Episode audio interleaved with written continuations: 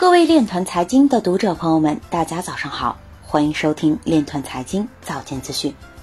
今天是二零二一年六月二十二日，星期二，农历辛丑年五月十三。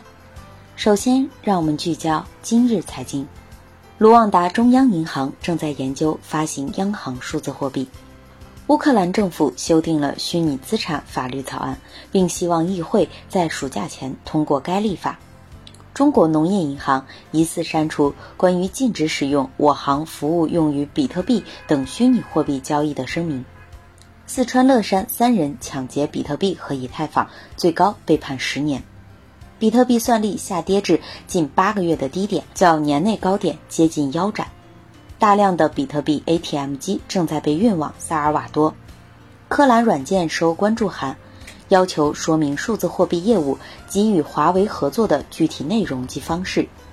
超过百分之三十五的投票者认为，比特币价格在今年十二月前将达到十万美元。美国 SEC 委员表示，被 SEC 起诉并不意味着 XRP 本身一定是证券。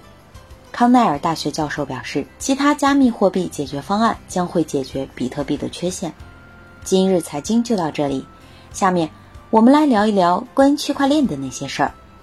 央行官网发文称，近日人民银行有关部门就银行和支付机构为虚拟货币交易炒作提供服务问题，约谈了工商银行、农业银行、建设银行、邮储银行、兴业银行和支付宝中国网络技术有限公司等部分银行和支付机构。参会机构表示，将高度重视此项工作。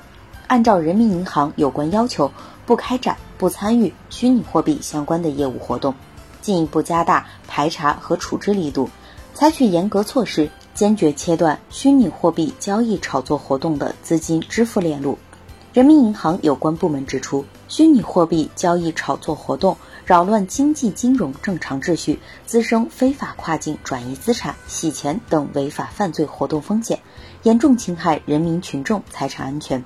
各银行和支付机构必须严格落实关于防范比特币风险的通知、关于防范代币发行融资风险的公告等监管规定，切实履行客户身份识别业务，不得为相关服务提供账户开立、登记、交易、清算、结算等产品或服务。以上就是今天链团财经早间资讯的全部内容，感谢您的关注与支持，祝您生活愉快，我们明天。再见。